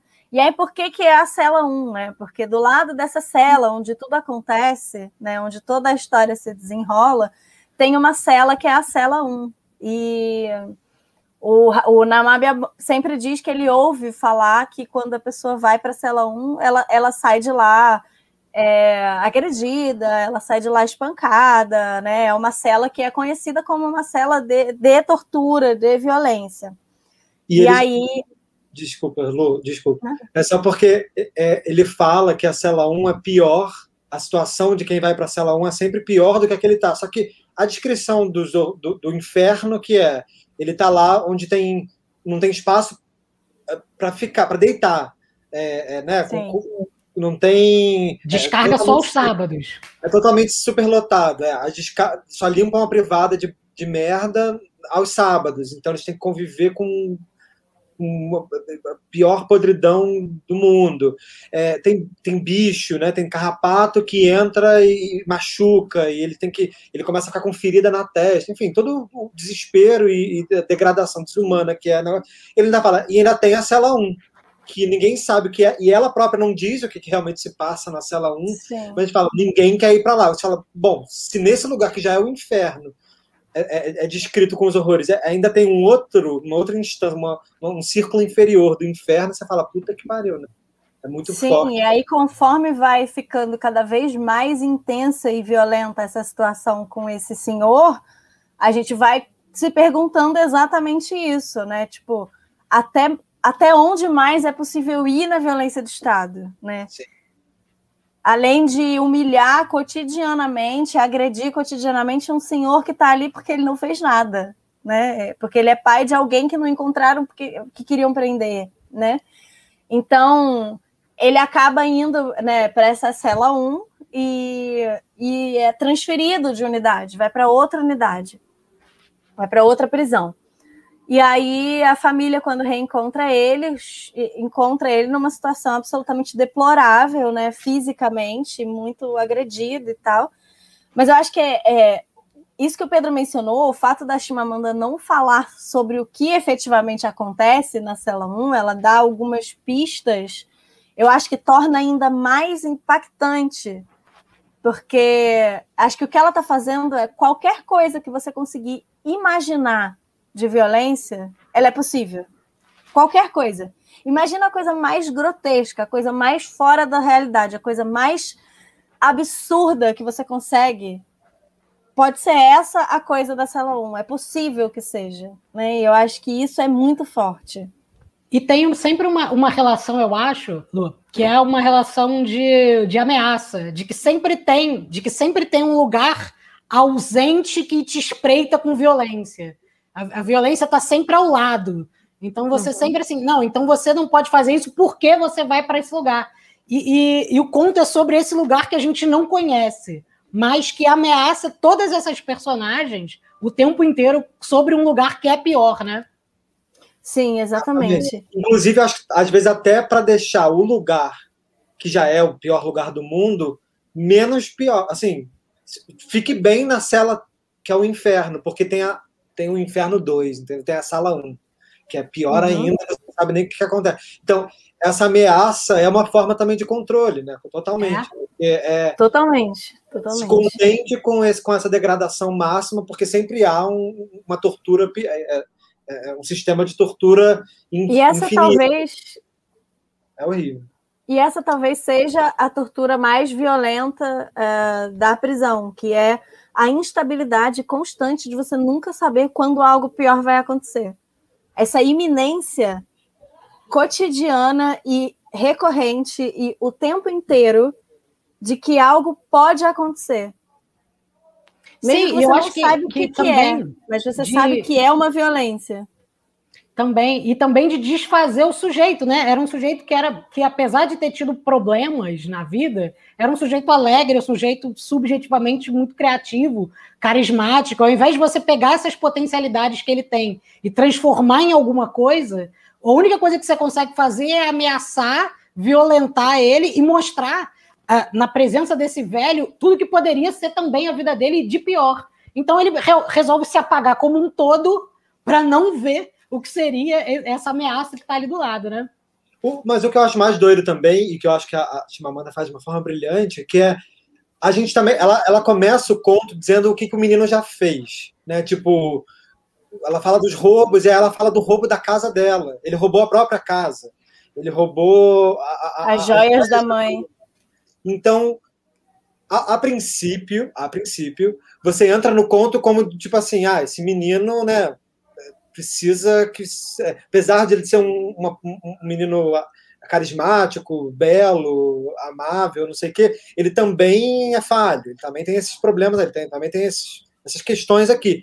Só que para onde o conto vai é um susto, porque você fica. Primeiro, que não se sabe se ele realmente está envolvido com, com o crime e com os assassinatos e com o, o, o, o, terrorismo lá dessa pequena facção. Segundo, que e mesmo que estivesse, o que acontece é terrível. Então, assim, a forma de, de, de completamente criminosa do próprio Estado é, é, é ganha de qualquer tipo de facção, crime paralelo que possa estar havendo Sim. dentro dessa universidade. Então, acho... os problemas são meio que muito maiores do que o que você achava que o conto ia te levar, né? Assim, a princípio. É, eu acho que isso é, é, ela descreve isso muito bem como a forma efetiva de funcionamento do, dos mecanismos prisionais, né? A gente tende a achar que, é, e a gente tende a acreditar que existe uma correlação entre o que a pessoa faz e o tamanho da pena que ela recebe, Sim. como se existisse proporcionalidade, né? O direito ele se baseia nessa ideia, uma pena que é proporcional a um crime. Sim. E a gente acreditou nisso, a gente acreditou que isso é realmente um estatuto do direito e que isso é realmente um pacto social.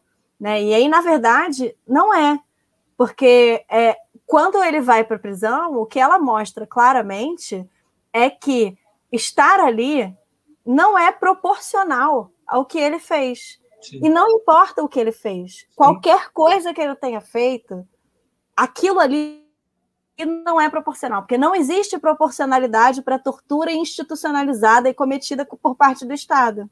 Sim. E aí eu acho que assim, a gente a gente tem uma tendência, uma tendência racista e colonialista de achar que isso faz sentido porque é na África. Sem saber que isso é idêntico no Brasil, isso é idêntico Sim. nos Estados Unidos, isso é idêntico num país europeu.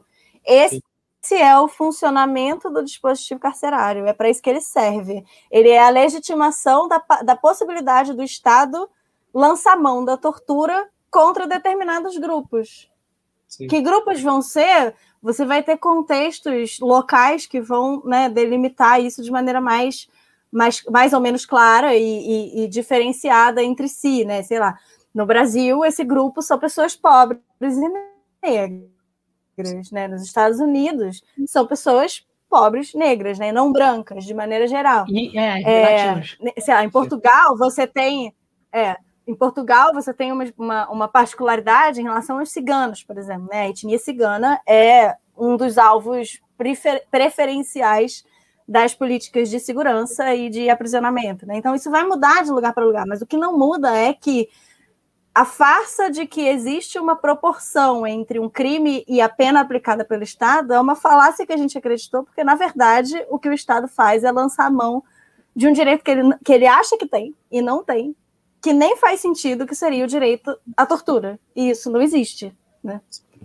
Perfeito. As relações, as relações com o Brasil são, assim, absurdas. Você, você poderia estar lendo um, um conto brasileiro.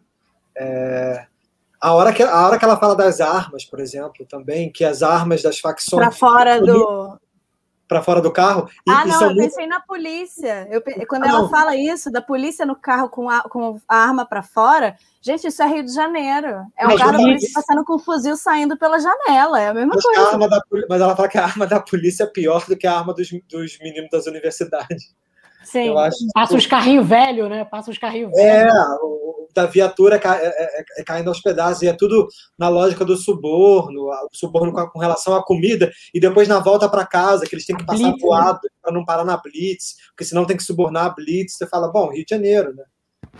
Gente, pode, podemos passar para o, o próximo conto, Lu? Claro.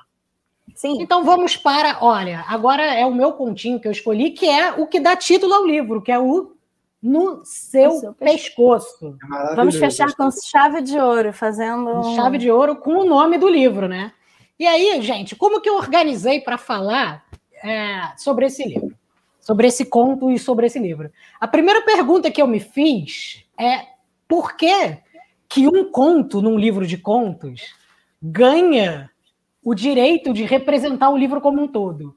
Por que, que a gente escolhe um conto e o título de um conto para botar ele no título do livro. Bom, talvez, e aí é uma pergunta que eu estou me fazendo, talvez porque esse conto seja bastante significativo pelo que ele representa com o livro inteiro, né? Talvez tenha nesse conto alguma coisa que, se você fosse dar um exemplo, me diz assim, qual conto ler? Bom, você diria para ler o No Seu Pescoço, que é o principal. Eu acho que tem alguma coisa nele que pode dizer sobre todos os outros. Aí, depois que eu fiz essa pergunta, eu fiz uma segunda pergunta, que era, tá, mas então o que, que esse livro tem, o que, que esse conto tem que representa o livro como um todo? E aí eu acho que, que é a sensação, a sensação que aparece em dois momentos, que é a sensação de no seu pescoço. Por que, que é no seu pescoço? E é uma sensação que eu imaginei que ia estar atravessada o conto inteiro, mas não.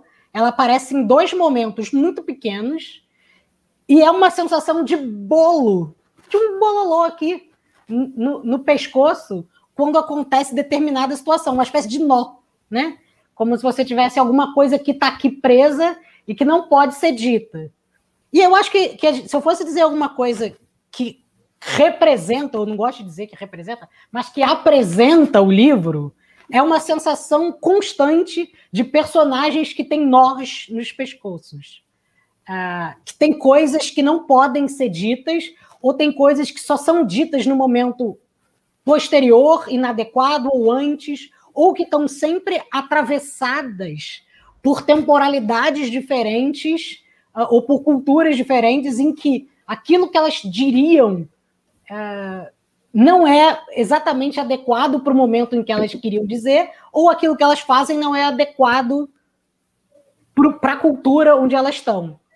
O livro inteiro, e aí eu vou começar a entrar no conto, fala de, desse atravessamento entre esses dois lugares, né? A Nigéria e os Estados Unidos. É quase todo numa relação que se faz entre conexão entre essas duas culturas, entre atravessamento entre várias culturas, de personagens que estão na Nigéria, mas tem personagens, amigos ou maridos que estão nos Estados Unidos e têm essas relações, ou familiares que estão, ou pessoas que estão nos Estados Unidos e que vieram, é, que vieram dos Estados Unidos, vieram da Nigéria para os Estados Unidos.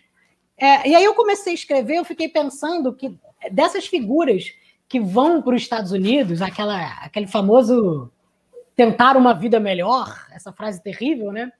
Me parece que tem uma espécie de exílio para fora de todos os personagens, um exílio para cima, como se elas, ao tentar melhorar de, de situação, ao tentar entrar nesse mundo capitalista das oportunidades do American Way of Life, elas passassem de um exílio para cima, né? O exílio em que você não é expulsa do seu país, mas que você acaba exilada uh, justamente por essa tentativa de se adequar a um outro mundo. Então, uma sensação de perda completa, sem necessariamente que você ganhe esse outro mundo, né?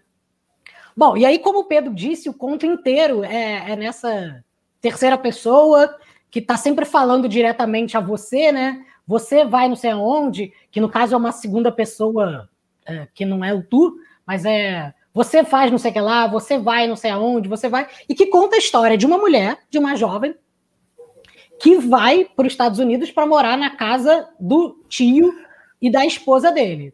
E aí o tio, de, logo de cara, começa a, a, dizer que nos Estados Unidos ela ia ter oportunidade de ter uma casa grande, um carro grande, ia ganhar na loteria essa promessa de uma dimensão meio meio descompensada com a realidade, e ela vai viver ali com o tio e começa a, a perceber as coisas boas que teriam nesse nesse mundo dos Estados Unidos, até que em determinado momento o tio vai e tenta assediar ela. Tranca ela num lugarzinho e tenta uh, cometer um estupro com ela. Ela consegue sair dali e o tio fala uma coisa terrível, né? Mas aqui nos Estados Unidos, querida, você tem que se adaptar.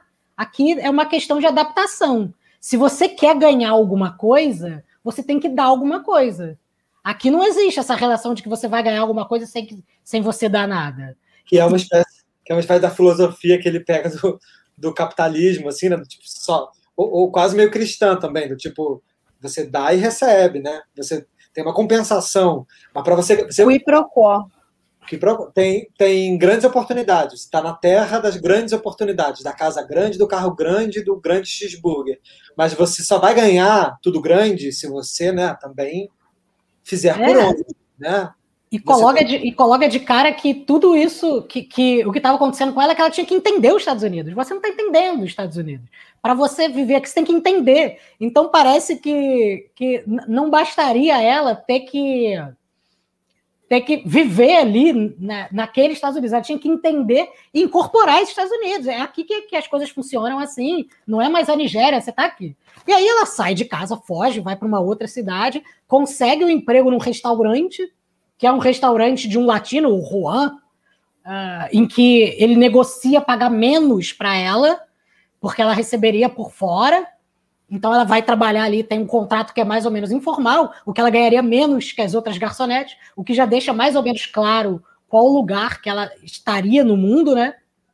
Ela diz que ela nunca escreveu para casa, ela não tinha vontade de escrever para casa, não fazia sentido para ela escrever para casa porque ela não tinha o que contar.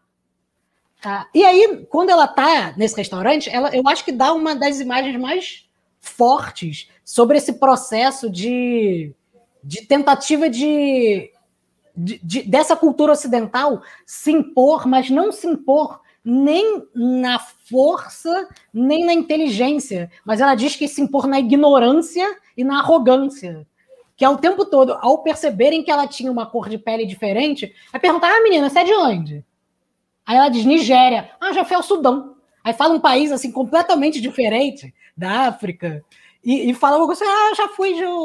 Você gosta de comer não sei o que lá? Ela, não. Ah, eu já comi.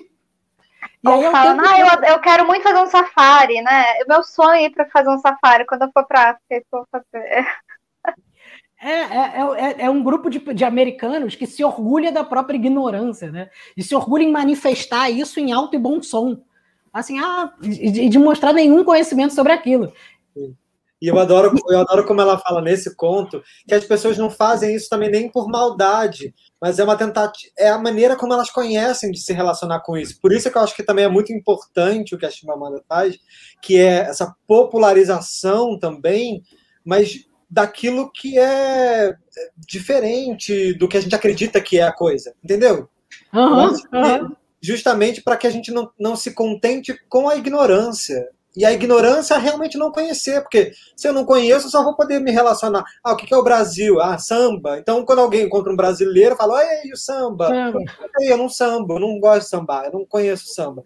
Mas, mas né, eu, tenho que, eu tenho que corresponder a esse, esse estigma, esse lugar comum, esse clichê preconceituoso, ou enfim, ou a esse limite. Mas e isso ela... é um problema, porque essa é uma maneira de colocar ela no lugar dela. Do tipo assim, claro. você conhece tudo sobre a minha cultura e eu vou manifestar as três coisas que eu sei e você tem que, se, você tem que ficar feliz.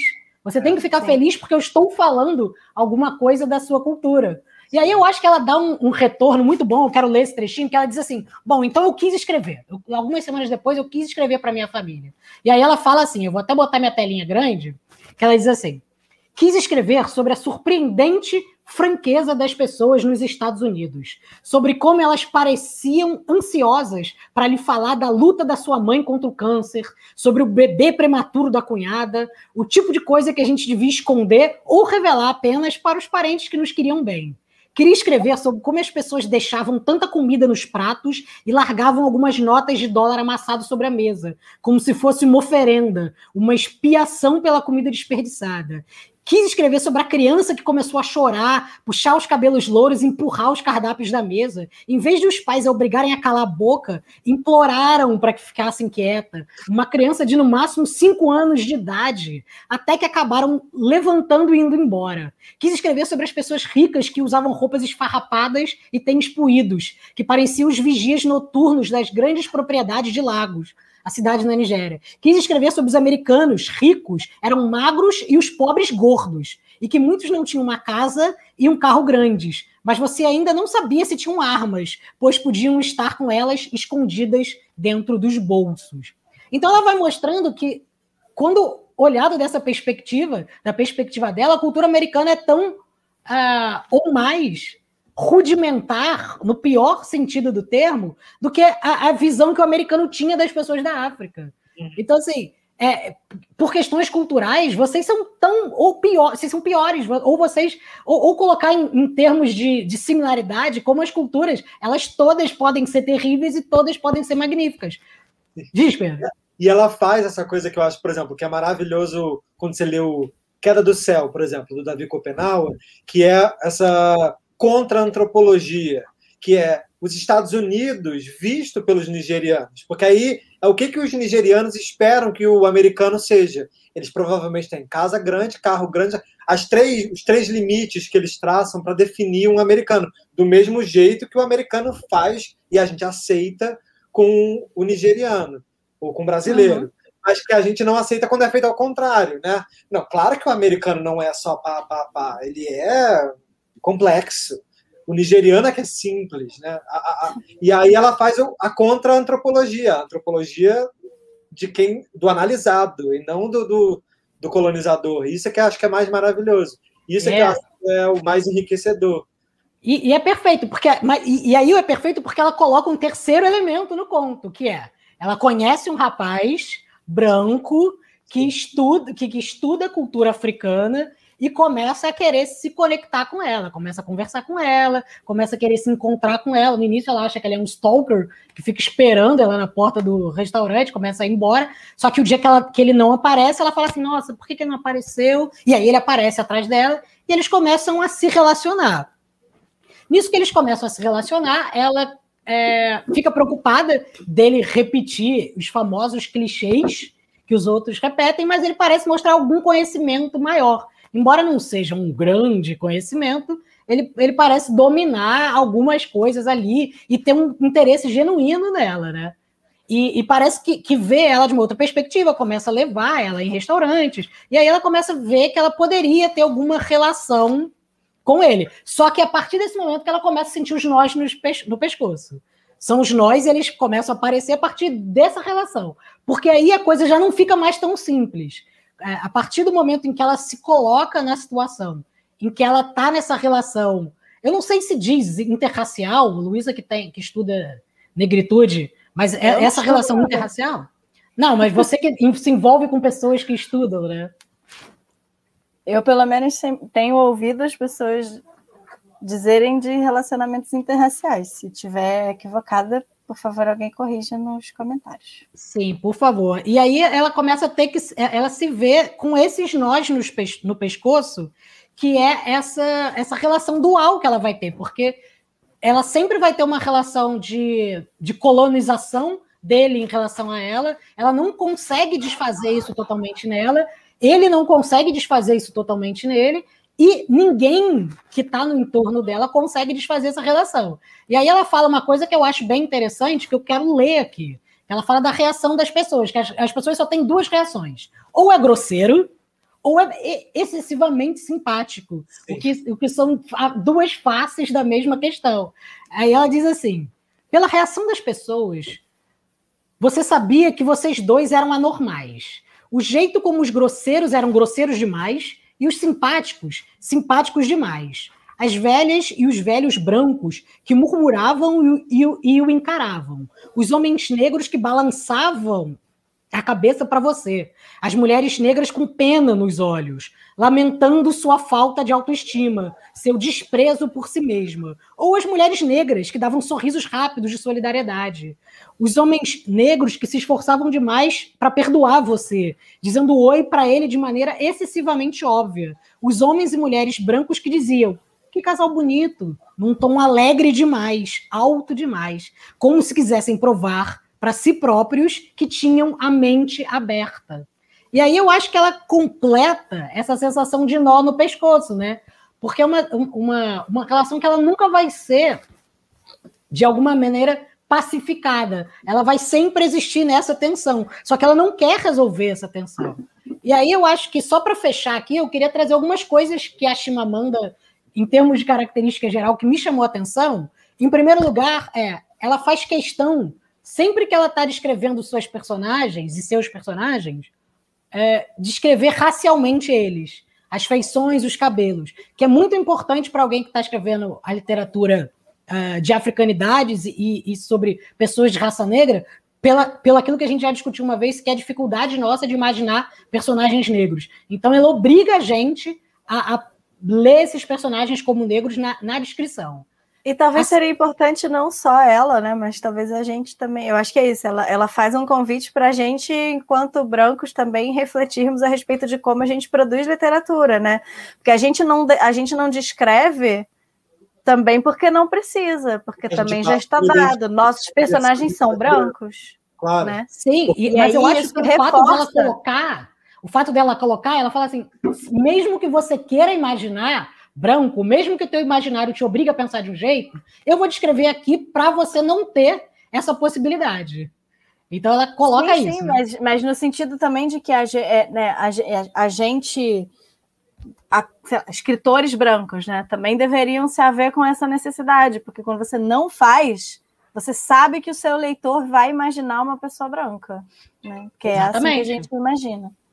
Exatamente. E aí, um segundo elemento que eu acho muito importante é ela misturar a linguagem dela com o Igbo, né? Com a linguagem é, que, que as pessoas falam lá do, do, do principal povo nigeriano ali, do, geralmente, principalmente do norte da Nigéria, que é colocar essas palavras para obrigar você, em determinados momentos, ler em outra língua.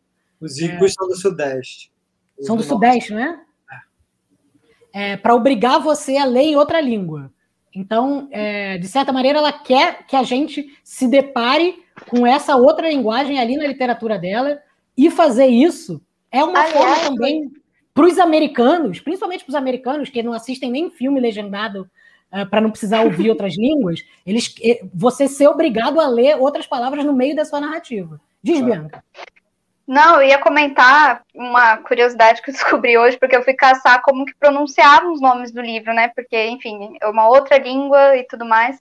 E aí eu descobri que no Google, por exemplo, que a gente tem aquela opção de ouvir a pronúncia numa outra língua, e em Igbo não tem.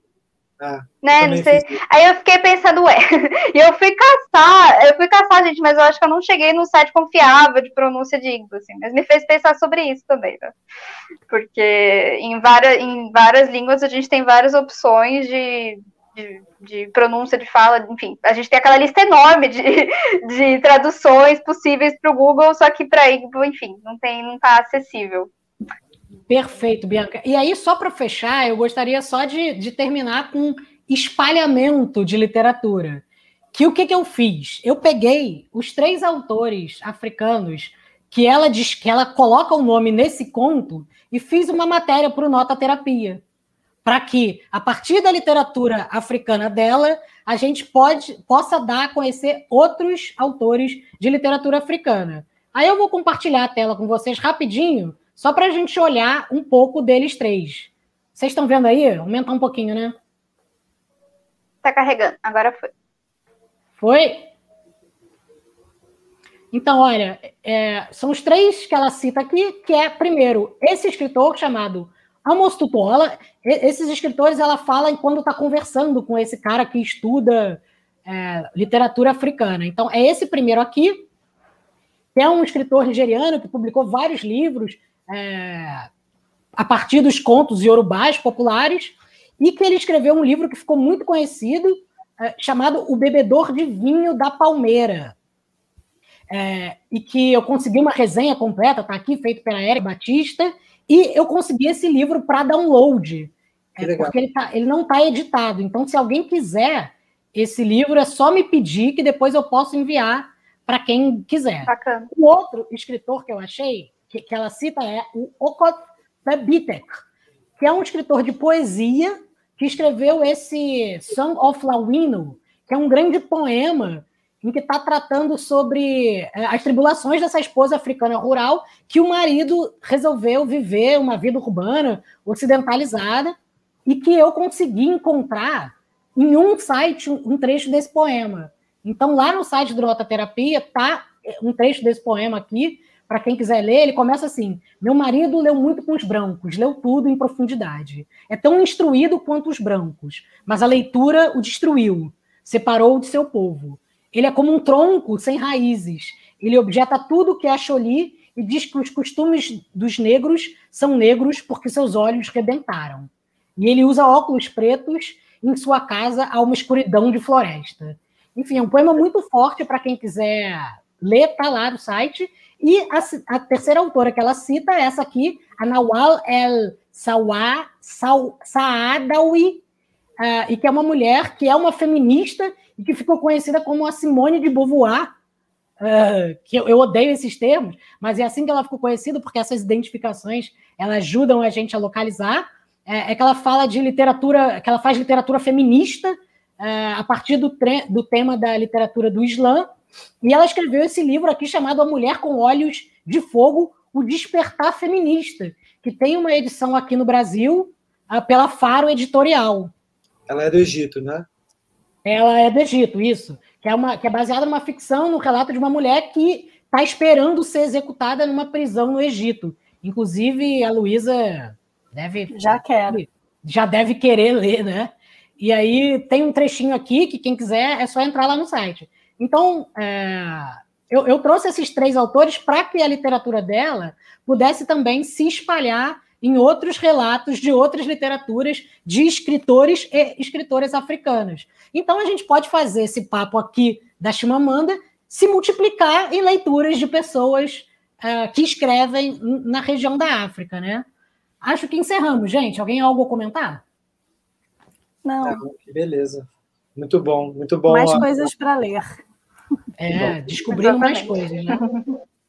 É, e aí eu quero seguir o conceito de Chimamanda e chimamandar você que está assistindo a deixar likes para gente.